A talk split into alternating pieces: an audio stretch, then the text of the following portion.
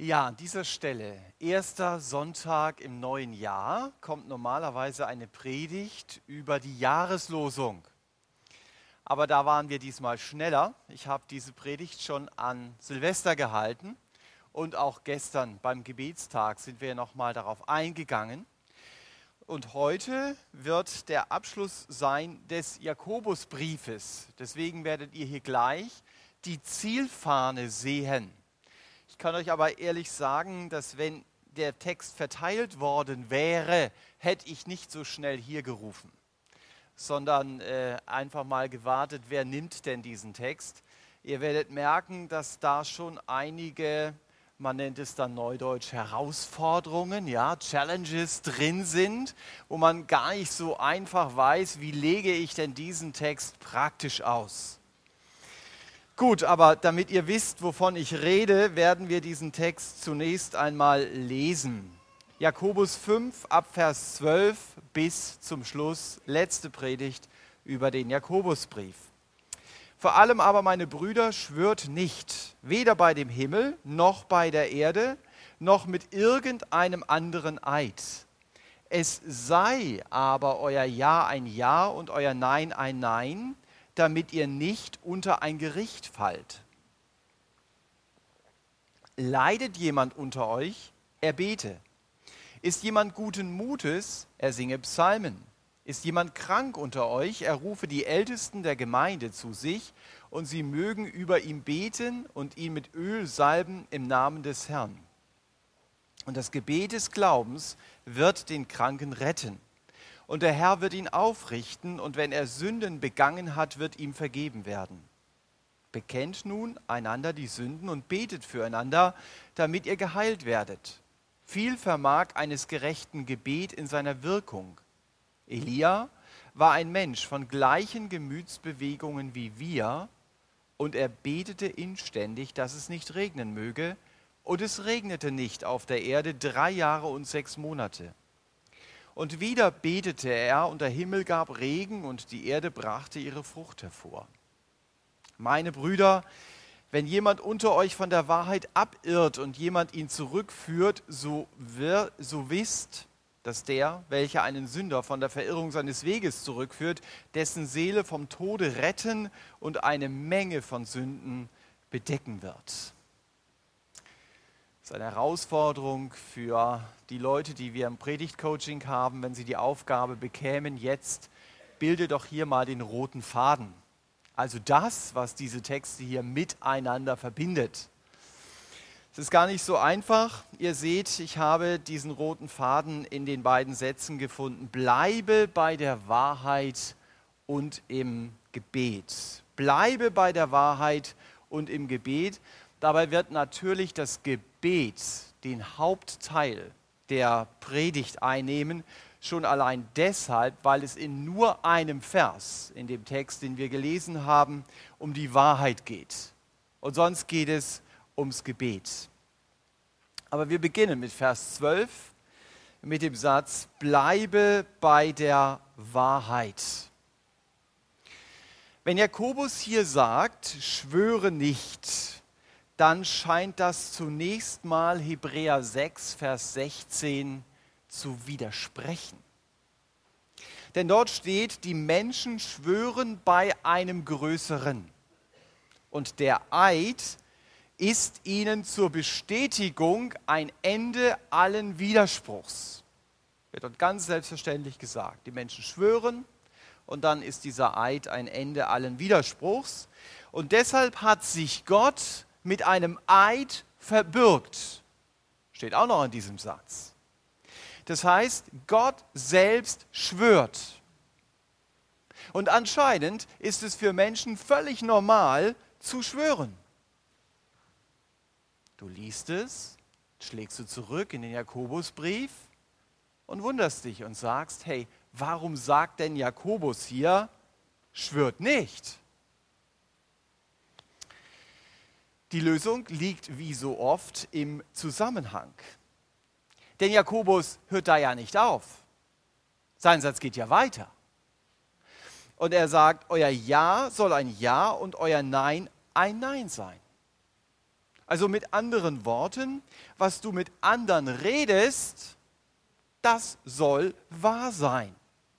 Es geht hier also nicht um etwas Offizielles, so nach dem Motto, durch diesen Schwur bestätige ich jetzt meine Aussage, die ich hier vor Gericht gemacht habe. Das ist nicht sein Thema. Es geht hier um das leichtfertig dahergesagte, ich kann das beschwören. Oder du hörst es in der Stuttgarter Straßenbahn jedenfalls auf Jugendsprache etwa so, ey Alter, ich schwöre. Wenn ich bei meinen Aussagen bei der Wahrheit bleibe, dann brauche ich sie nicht durch einen Schwur bestätigen. Denn damit teile ich ja meine Aussagen in zwei Kategorien. In Aussagen, die man vielleicht nicht so ernst nehmen muss und Aussagen, auf die oder die auf jeden Fall wahr sind. Jakobus ermahnt mich hier also, Wahrheit zu reden, zu meinen Aussagen zu stehen. Schon deshalb, weil Gott die Wahrheit ist. Und weil Gott die Lüge hasst und weil ich mich auf Gottes Worte verlassen kann. Und deshalb sollen meine Worte, in Klammern natürlich, wenn ich sie nicht im Scherz rede, deshalb sollen meine Worte wahr sein und sie sollen verlässlich sein. Jakobus sagt hier, damit ich nicht unter Gericht falle. Also damit meine Unwahrhaftigkeit und meine Unverlässlichkeit in Gottes Gericht nicht zur Sprache kommt. Und damit spielt Jakobus hier eindeutig auf Matthäus 12 an, denn dort sagt der Herr Jesus, du musst dich vor Gott einmal für deine Worte rechtfertigen. Wenn man das liest, denkt man, ein Glück gibt es Vergebung. Und zu diesem Thema passt aber auch noch 4. Mose 30. Da steht, wenn ein Mann ein freiwilliges Gelübde Gott gegenüber ablegt, dann soll er es halten. Die Frau hat es besser. Denn der Mann kann ihren unbedachten Ausspruch aufheben. Das steht dort auch unter solchen unbedachten Gelübden, die ja eine gewisse Verwandtschaft zu einem Schwur haben, leiden vor allen Dingen Christen, die ein Briefwagengewissen haben. Also manche Christen haben eher das Gewissen einer Kartoffelwaage, andere einer Briefwaage. Und wenn ich ein Gewissen einer Briefwaage habe, das, das hat sehr viele Vorteile auch, aber wenn ich es habe, dann höre ich im Kopf immer wieder die Anklage, ich habe dem Herrn etwas versprochen, was aus heutiger Sicht nicht sinnvoll war. Aber nun muss ich es halten. Ich möchte mit dieser Frage nicht leichtfertig umgehen. Manchmal kostet es mich auch etwas, ein Gelübde zu halten. Und dann ist es trotzdem gut, dass ich es halte. Es darf mich auch etwas kosten. Aber manchmal habe ich auch mir selbst durch ein Gelübde eine seelische Last auf meine Schulter gelegt. So ein typisches Gelübde ist, ich werde immer ledig bleiben. Das habe ich dem Herrn vielleicht versprochen bei einer feurigen Hingabepredigt über 1. Korinther 7 auf irgendeiner Konferenz und jetzt fühle ich mich daran gebunden. Bin ich das? Bin ich ein Leben lang daran gebunden? Ich persönlich glaube das nicht, weil nach 4. Mose 30 ein anderer Mensch ein Gelübde aufheben kann. Meinst du nicht, Gott kann durch Vergebung auch dein Gelübde aufheben? Gott kann Lüge vergeben, das glaube ich. Warum kann Gott Lüge vergeben und warum kann er kein Gelübde aufheben? Das ist eine Frage, die ich mir stellen muss. Ein unbedacht gesprochenes Gelübde. aber ich muss im Gebet zu Gott kommen und es ihm als Sünde bekennen. Mein Rat ist sogar, mach es mit jemand anderem zusammen. Dann hat es einen offiziellen Charakter, so wie dein Gelübde ja auch einen offiziellen Charakter gehabt hat. Und lern daraus, nicht vorschnell etwas zu geloben. Und wenn du ein feines Gewissen hast, am besten gar nicht. Gelobe nichts. Anstatt ein Gelübde zu sprechen, kann ich dem Herrn gegenüber doch sagen, Herr, ich möchte, dass dein Wille in meinem Leben geschieht. Bitte hilf mir, dass ich deinen Willen tun kann. Und dann schreib dir meinetwegen dein Gebet auf. Januar 2020. Ich habe zum Herrn gesagt, dein Wille soll in meinem Leben geschehen. Das reicht doch. Warum muss ich das noch offiziell irgendwo geloben? Jakobus sagt hier, dein Ja sei ein Ja und dein Nein sei ein Nein. Das reicht. Vor Gericht, bei der Bundeswehr, wenn ich Polizist werden möchte, bei der Verbeamtung, wenn ich heirate oder wenn ich einen Offenbarungseid leiste, dann ist es unter Umständen nötig, etwas zu schwören, etwas zu beeiden, um es offiziell zu machen, weil der Staat es von mir möchte. Aber das ist nicht das Thema, über, die, über das Jakobus hier spricht. Also damit verlassen wir den ersten Teil der Predigtüberschrift. Bleibe bei der Wahrheit und wir kommen zum zweiten Teil, bei dem wir länger bleiben werden. Bleibe im Gebet. Jakobus macht mir durch die folgenden Zeilen ganz viel Mut zu beten. Und aus den vielen verschiedenen Lebenssituationen, in denen jeder von uns steht, greift Jakobus vier Situationen heraus, in denen das Gebet einen sehr entscheidenden Unterschied macht, auch wenn die Situation selber sich durch das Gebet nicht immer ändert. Jakobus, das seht ihr hier an der Wand, spricht zunächst einmal über Leid. Das heißt hier, leidet jemand unter euch. Leid kann ganz verschiedene Ursachen haben. Da gibt es meine Lebensgeschichte, unter der ich leide. Oder ich leide unter meiner Ehe, die eine Katastrophe ist. Oder vielleicht leide ich unter meinem Ledigsein, das ich gerne verändern möchte. Oder ich leide jeden Tag an der Arbeit unter Mobbing. Es gibt verschiedenste Situationen, worunter wir leiden. Situationen, die uns die Luft zum Atmen nehmen. Wie gehen wir als Menschen, die mit Jesus unterwegs sind, mit solchen Situationen um? Was hätte Jakobus uns gesagt, wenn wir mit unserer Leidenssituation zu ihm gekommen wären? Er hätte uns ein Wort gesagt. Und das steht hier. Bete.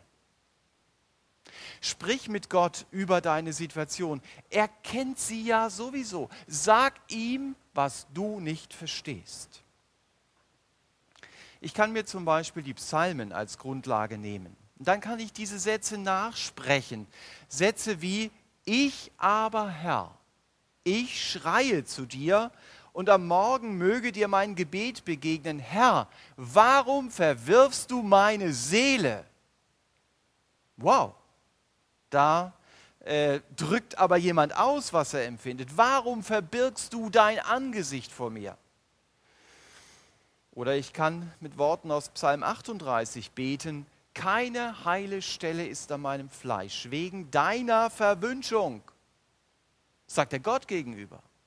Nichts Heiles an meinen Gebeinen wegen meiner Verfehlung, denn meine Sünden wachsen mir über den Kopf. Wie eine schwere Last sind sie zu schwer für mich. Oder ich kann beten mit Worten aus Psalm 142. Mit meiner Stimme schreie ich um Hilfe zum Herrn. Mit meiner Stimme flehe ich zum Herrn.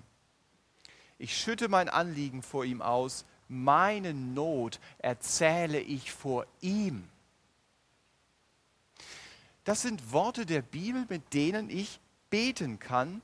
Und als der Herr Jesus gelitten hat, macht er genau das, was Jakobus hier sagt. Lukas berichtet, als er in Angst war. Und der Satz könnte in 100 Variationen weitergehen. Aber wirklich geht der Satz weiter mit betete er heftiger. Das war seine Bewältigung von Angst, Angststrategie hier. Er betet. Und das Gebet löst oft meine Situation nicht auf, aber es hilft mir, auf den zu schauen, der wirklich helfen kann. Bei Jesus bin ich an der richtigen Adresse. Bei Jesus stehe ich am richtigen Schalter. Er kann das Problem lösen oder er kann mir auch helfen, unter dieser Last geistliche Muskeln zu bekommen, die mir auch dann in anderen Lebensbereichen helfen werden. Aber oft lässt der Jesus sich viel mehr Zeit einzugreifen, als ich zu haben meine. Und vielleicht ist sein Plan auch anders als meine Wünsche. Wenn du mit Jesus unterwegs bist, dann hast du es so gut, dass du beten darfst. Du musst mit deinem Problem nicht alleine bleiben. Du darfst darauf vertrauen, der Herr trägt mich durch. Das ist so ein starker Anker der Hoffnung, an dem ich mich festhalten darf. Die zweite Gruppe, von der Jakobus hier redet, das sind die Hoffnungsvollen. Das sind die, die guten Mut haben. Das sind die, die glücklich sind. Super, wenn du dich zu dieser Gruppe zählen kannst. Da musst du gar kein schlechtes Gewissen haben. Manchmal ist es so bei Christen, dass sie sagen, Hilfe, es geht mir gut, da muss doch was verkehrt sein in meinem Leben. Nein, da muss nichts verkehrt sein. Der Jakobus spricht das hier doch an.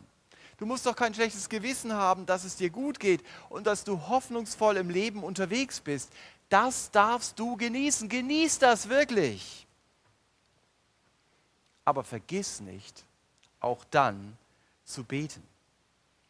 Und damit zeigst du, wem du deine guten Tage verdankst. Hier steht sogar, singe Psalmen.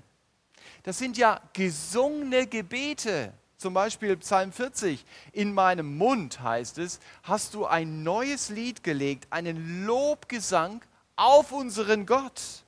Viele werden es sehen und sich fürchten und auf den Herrn vertrauen. Da passiert also etwas bei den anderen und bei mir selbst, wenn ich Lieder als Gebete singe. Diese gesungenen Gebetslieder sollen mich daran erinnern, es geht nicht darum, dass mir bestimmte Dinge gelingen, sondern es geht um meinen Gott.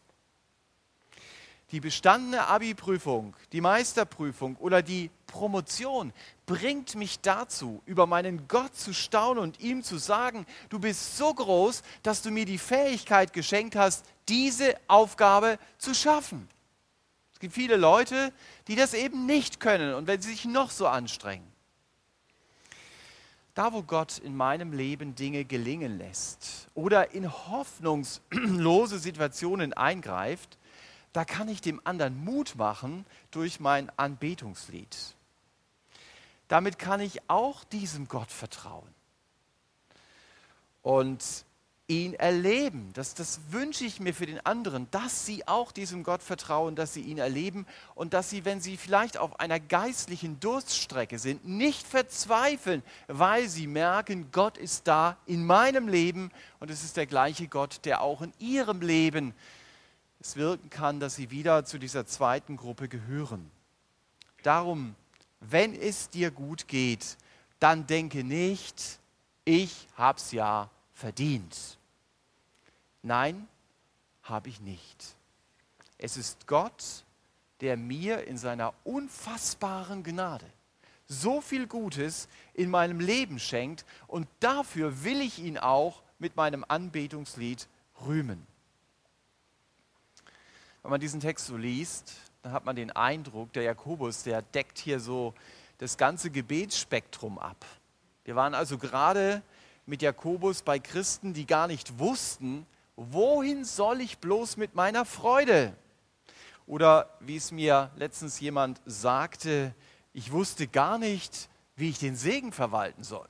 Also so überreich hatte Gott ihn beschenkt.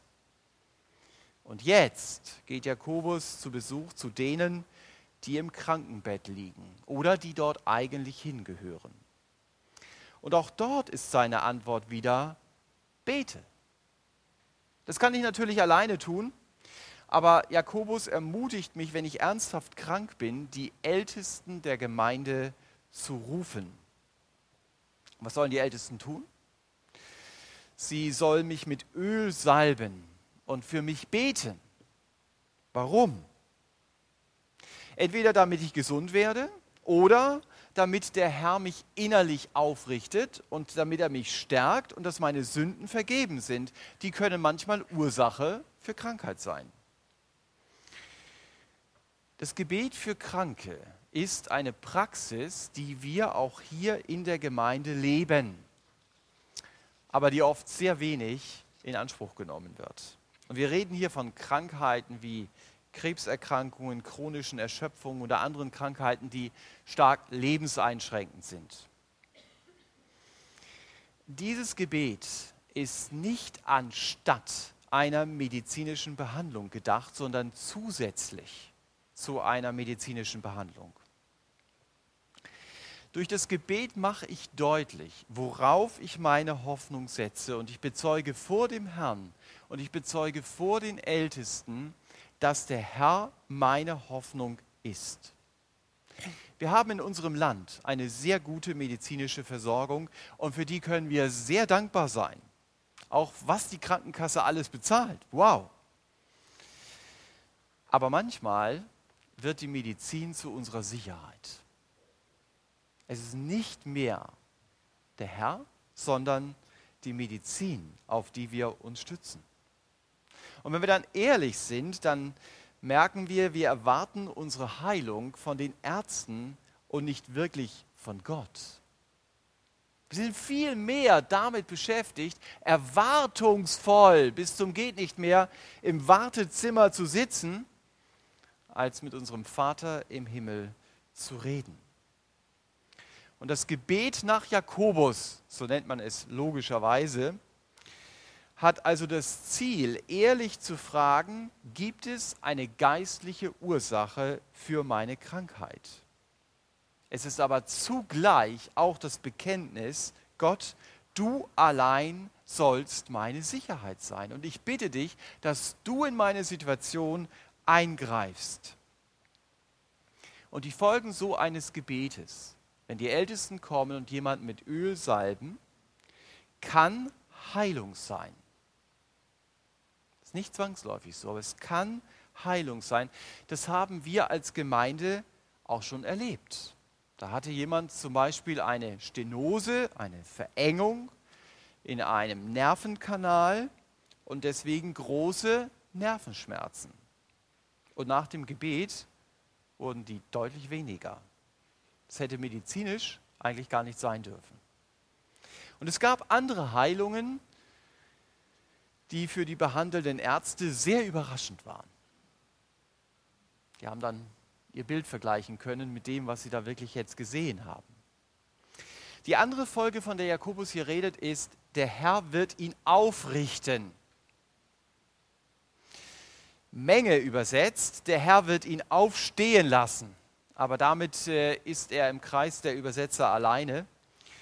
Ich folge den anderen wortgetreuen Übersetzungen, die den Vers unkommentiert stehen lassen. Der Herr wird ihn aufrichten. Und das kann heißen, der Herr richtet hier auch jemand innerlich auf und gibt ihm neue Kraft, die Last zu tragen auch wenn Gott die Last nicht von der Schulter nimmt. Das haben wir als Älteste auch erlebt. Die Krankheit blieb, aber der Herr wurde in dem Kranken sichtbarer und größer. Und manchmal hilft mir so eine Krankheit auch zu begreifen, es kommt ja gar nicht auf mich an. Die Welt dreht sich auch ohne mich weiter. Wo ich gedacht habe, das ist mein Lebensinhalt, das ist er vielleicht gar nicht. Krankheit kann mir helfen, mich wieder neu auf den Herrn zu konzentrieren und mich nicht von allen Möglichkeiten, die ich habe, ablenken zu lassen. Und eine dritte Folge so eines Gebetes und so eines Gespräches kann auch sein, in meinem Leben kommt Sünde ans Licht. Ich habe es eben schon gesagt, Sünde kann manchmal Ursache von Krankheit sein. Das lesen wir in der Bibel. Zum Beispiel waren in Korinth einige Leute schwach, sie sind krank geworden und sogar entschlafen, weil sie sich sehr respektlos beim Abendmahl benommen haben. Das war offensichtlich Sünde. Wer den Neid in seinem Leben duldet, der kann unter Umständen mit Magengeschwüren zu kämpfen haben. Das weiß jeder Arzt. Und für manche psychosomatische Krankheit ist Sünde die Ursache. Deswegen spricht der Jakobus das hier auch so offen an. Also wenn ich die Ältesten zum Jakobusgebet rufe, dann muss ich vor dem Herrn prüfen, gibt es Sünde in meinem Leben, an der ich festhalte. Aber wenn es nichts gibt, wenn dir nichts einfällt, dann musst du auch nicht krampfhaft suchen. Bitte nicht. Also das wird dir dann schon sehr präsent sein. Nach dem Motto, da muss doch Sünde sein. Warum willst du das wissen? Weil du eine Erklärung brauchst für die Krankheit. Aber der Herr erklärt mir nicht immer, warum ich krank bin. Und er erklärt mir auch nicht, welche Absichten er mit dieser für mich schweren Zeit verfolgt. Was ich lernen muss, ist, Gott trotzdem zu vertrauen und auch während meiner Krankheit mit ihm im Gespräch zu bleiben. Wenn Gott mir aber Sünde zeigt, dann raus damit. Dann will ich sie ihm bekennen. Und bekennen heißt, zu meiner Lüge, zu meinem Stolz oder zur Unreinheit oder zum Hass zu stehen, zu begreifen, dafür musste Jesus sein Blut geben. Ganz wichtig, nicht mein Bekenntnis löscht die Sünde aus, sondern das Blut des Herrn Jesus, das für mich geflossen ist. Das darf ich nicht miteinander verwechseln. Aber als Christ habe ich doch die einzigartige Möglichkeit, mich mit meiner Schuld zu beschäftigen. Weil ich da eben nicht stehen bleiben muss. Die muss mich nicht erdrücken. Gott bietet mir seine Vergebung an. Ich muss, muss nur kommen. Das gilt übrigens auch dann, wenn ich nicht krank bin. Oder es gilt auch, wenn ich gar kein Christ bin. Denn ich werde ja Christ, indem ich grundsätzlich im Gebet zu Jesus komme indem ich Jesus die Schuld meines Lebens bekenne. Vor allen Dingen die Tatsache, Herr, ich habe ohne dich gelebt. Du hast in meinem Leben überhaupt keine Rolle gespielt. Das ist die eigentliche Einstellungssünde, auch wenn dieser Lebensstil dann eine Menge von Tatsünden in mein Leben hineinspült. Auf jeden Fall, ich brauche Vergebung. Und die gute Nachricht ist, dass ich diese Vergebung bei Gott bekommen kann. Er wartet auf mich mit offenen Armen. Ich soll im Gebet zu ihm kommen. Und ich darf sagen, Vater, vergib mir, es tut mir leid, dass ich ohne dich gelebt habe. Vergib mir, und da wird es dann praktisch, dass ich den Max angelogen habe oder dass ich Material aus der Firma gestohlen habe und was mir im Gebet alles noch einfällt. Zu einer echten Umkehr gehört aber auch, dass ich mich dann bei dem Max entschuldige und das gestohlene Firmenmaterial zurückbringe oder bezahle. Wenn Sie diesen Schritt zu Gott wagen wollen, dann können Sie nach dem Gottesdienst hier nach vorne kommen. Da sind Mitarbeiter, die gern mit Ihnen beten und die ihnen helfen, diesen ersten Schritt zu Gott zu machen. Das können Sie heute erleben, was das heißt, mit Recht behaupten zu können, Gott hat mir vergeben. Ich bin jetzt sein Kind. Ich bin mit ihm unterwegs. Auch wenn ich in Predigten sehr gerne Gottes Vergebungsbotschaft für noch nicht Christen erkläre, das war eben so eine Botschaft dann ist unser Text, den wir hier an der Wand sehen, offensichtlich doch an Christen gerichtet. Und deshalb geht es, wenn hier vom Ältestengebet geredet wird, nicht darum, die Ältesten machen dann eine Gebetspraxis neben dem Ärztezentrum auf und beten für alle möglichen Personen, spült dann Geld in die Spendenkasse der Gemeinde. Es ist sehr wichtig, wenn wir diesen Text sehen, dass wir begreifen, der, das Jakobusgebet ist nur ein Privileg für Christen. Es zeigt, wie Christen mit Krankheit umgehen sollen. Hier steht nicht, warte auf den nächsten Heiligungs Heilungsprediger und dann laufe zur Bühne und lass spektakulär für dich beten. Es ist sehr unspektakulär, was hier steht. Es steht, rufe die Ältesten der Gemeinde. Übrigens, der Kranke kennt also seine Ältesten. Er ist ein Teil einer Gemeinde, zu der auch die Ältesten gehören. Nebenbei, das ist ein gewichtiges Argument für Gemeindemitgliedschaft. Welche Ältesten willst du rufen, wenn du dich nicht entscheiden kannst, verbindlich zu einer Gemeinde zu gehören? Für Jakobus ist ganz selbstverständlich, dass mir als Christ klar ist, welche Ältesten ich hier rufe. Und für die Skeptiker im Blick auf das Jakobusgebet erinnert Jakobus hier an Elia. Elia hat gebetet, es hat nicht geregnet. Und dann hat er wieder gebetet. Und dann hat es geschüttet äh, wie aus Kübeln. Und hier geht es ihm nicht darum, das vollmächtige Gebet des Elias zu zeigen, so nach dem Motto, jetzt streng dich mal an, dass du so betest wie Elia. Nee, es kommt hier auf Gott an. Jakobus will zeigen, Gott handelt, das ist entscheidend und deshalb soll Gott auch die Ehre bekommen. Bei einer Heilung oder bei der Befähigung, die Last zu tragen, ist es doch nicht meine Kraft, es ist doch Gottes Macht, die dahinter steht und die soll ich als Christ durch gerade so ein Gebet erleben. Das Jakobusgebet ist eine Möglichkeit dazu. Mach dir mal Gedanken, ob das Gebet vielleicht auch in deiner Situation dran wäre. Und wenn ja, dann geh doch zu deinen Ältesten. Was hindert dich daran? Jakobus hat uns jetzt also hier im zweiten Predigtteil ab Vers 13 aufgefordert. Erstens, bete, Zweitens, singe Psalmen und bete an. Und drittens, bete zusammen mit deinen Ältesten. Und jetzt kommt in Vers 19 die vierte Aufforderung. Noch so eine spannende Aufforderung. Führe zurück. Hier steht nicht das Wort bete.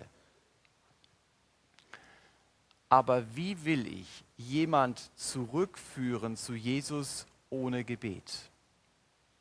Wenn ich merke, da läuft jemand von Jesus weg, dann ist das Gebet doch das Erste, was ich tue. Weil ich dadurch auch deutlich mache, ich selbst kann ihn nicht zurückführen, aber du Herr, du kannst ihn zurückholen. Tu es doch. Ich bitte dich darum. Und mit diesen Gedanken sind wir schon in den nicht so einfachen Versen mittendrin. Hier werden Brüder angesprochen, also Christen. Und die erleben, wie einer unter ihnen von der Wahrheit abirrt. Das gibt es leider immer wieder. Zum Beispiel in den Nebenthemen der Schrift plötzlich eine Rolle bekommen, die sie in der Bibel nie haben. Das ist ein ganz wichtiges Kriterium. Wenn du dich mit bestimmten Sachen beschäftigst und die sehr wichtig sind, dass du dich immer fragst, welchen Schwerpunkt hat mein Thema in der Bibel? Was im Moment so ein bisschen im Trend ist, auch unter Christen, nicht nur, aber auch unter Christen, so die Theorie, die Erde ist eine Scheibe. Das heißt dann Flachwelttheorie. Gibt x Videos bei YouTube, kannst du dir angucken, versucht man wissenschaftlich zu untermauern. Das Dramatische ist nur, dass diese Theorie dann zum Prüfinstrument wird, ob jemand die Bibel wörtlich versteht oder nicht. Ich weiß nicht, wo das wörtlich in der Bibel drinstehen sollte.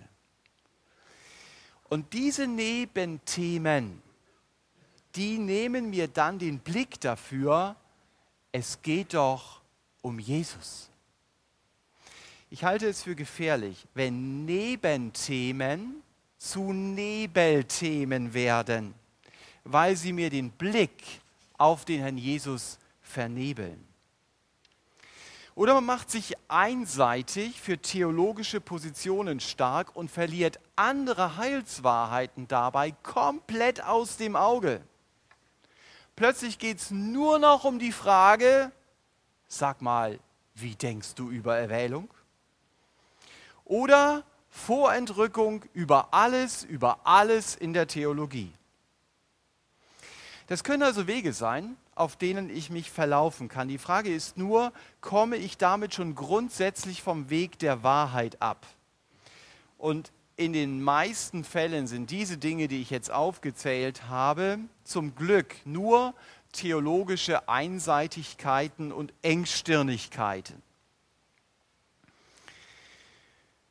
Wir spüren aber, in den letzten Versen von Jakobus geht es um mehr als um diese theologischen Einseitigkeiten und Engstirnigkeiten. Es geht um Leute wie Joshua Harris, einem sehr bekannten Pastor aus den USA. Es gibt ein sehr bekanntes und gutes Buch, das ich euch empfehlen kann. Was ist das Evangelium? Sehr konzentriert wird dort deutlich gemacht, was ist Gottes gute Botschaft ein sehr bekanntes Buch und manchmal ist es ja so, dass auf dem Rücken von Büchern einige bekannte Leute Kommentare schreiben.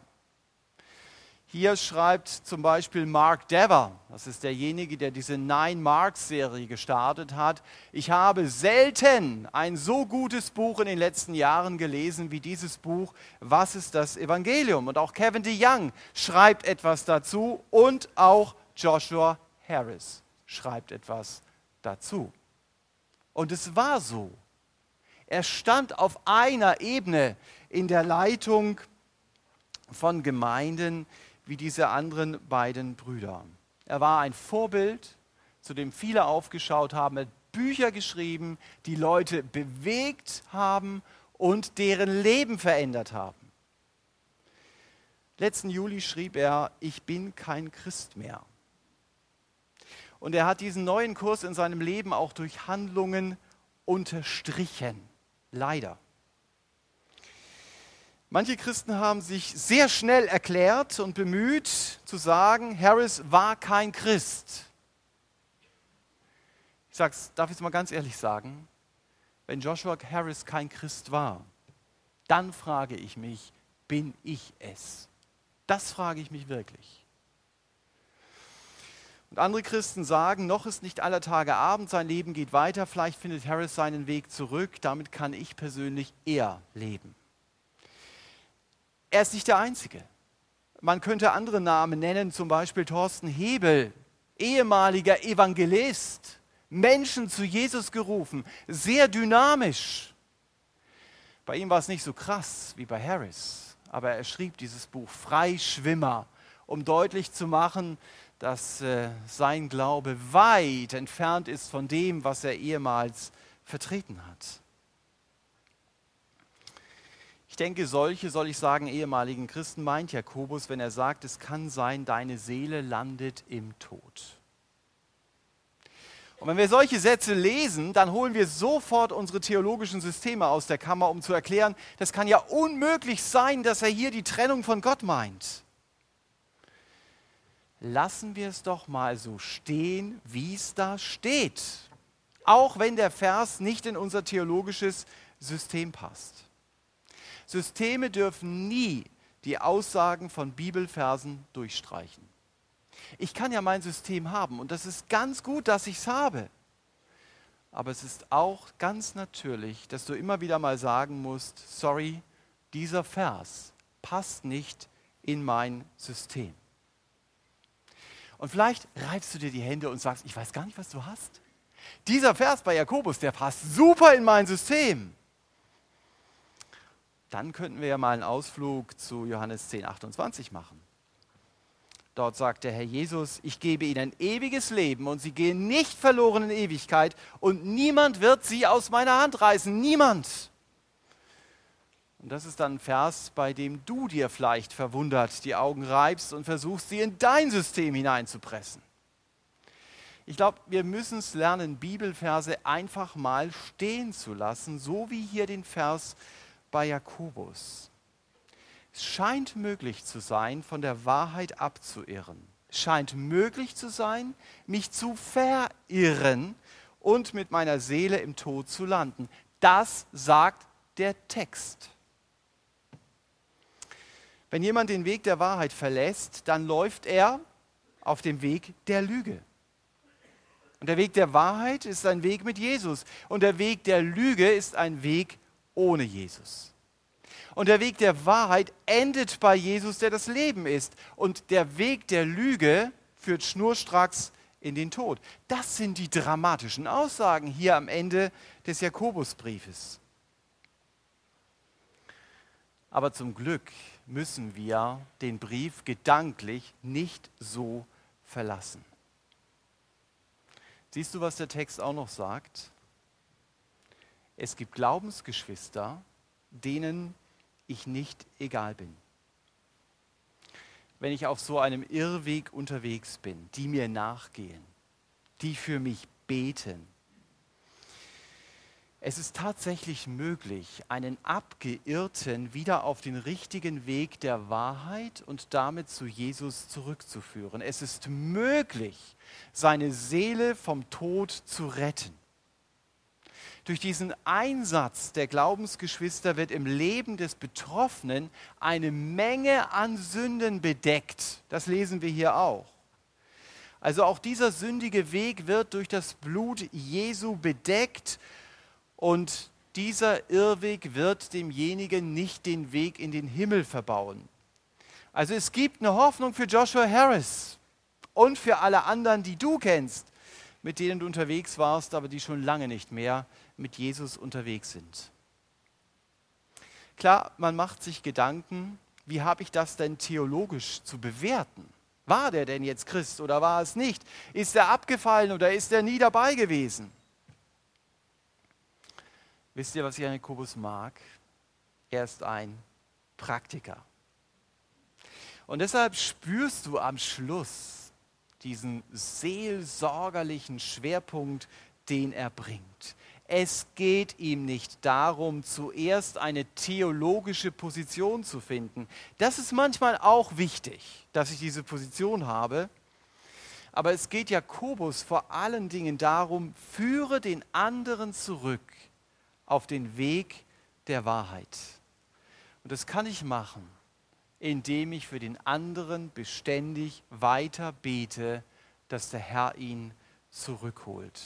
Und wenn es geht, auch immer wieder versuche, den Kontakt zu ihm herzustellen, es sei denn, da ist jemand aus der Gemeinde ausgeschlossen. Aber selbst dann stellen wir, selbst dann stellen wir dieser Person eine andere Person, einen Ansprechpartner an die Seite. Denn das Ziel ist doch, jemanden zurückzugewinnen. Gemeindeausschluss ist doch Teil der Seelsorge und nicht endgültiges Gericht. Hier ringt man um jemanden. Man schreibt ihn doch nicht ab. Also bete für Leute, die nicht mehr mit Jesus unterwegs sind. Verbring Zeit mit ihnen. Wenn du Feiern hast, dann lad sie auch zu diesen Feiern ein. Sei ehrlich für offene Gespräche. Und wenn du die Fragen des Abgeirrten nicht beantworten kannst, dann mach dich schlau oder bring ihn in Verbindung mit Menschen, die diese Fragen beantworten können. Gib ihm Antworten, Antworten, die den anderen nicht verdammen oder ihm aus dem Weg gehen, sondern die um das Herz des anderen werben, die ihm helfen wollen, wieder auf den Weg der Wahrheit zurückzufinden, ohne Druck, mit Liebe. Und damit sind wir am Ende des Jakobusbriefes angekommen. Die Überschrift war, bleibe an der Wahrheit und im Gebet. das, was ich sage, soll wahr sein, weil Gott Wahrheit ist und Lüge ihm ganz und gar nicht entspricht. Und Jakobus lädt mich nach dieser Bleibe-Wahrwarnung dazu ein, mit Gott ständig im Gespräch zu bleiben und nennt dann exemplarisch vier Situationen.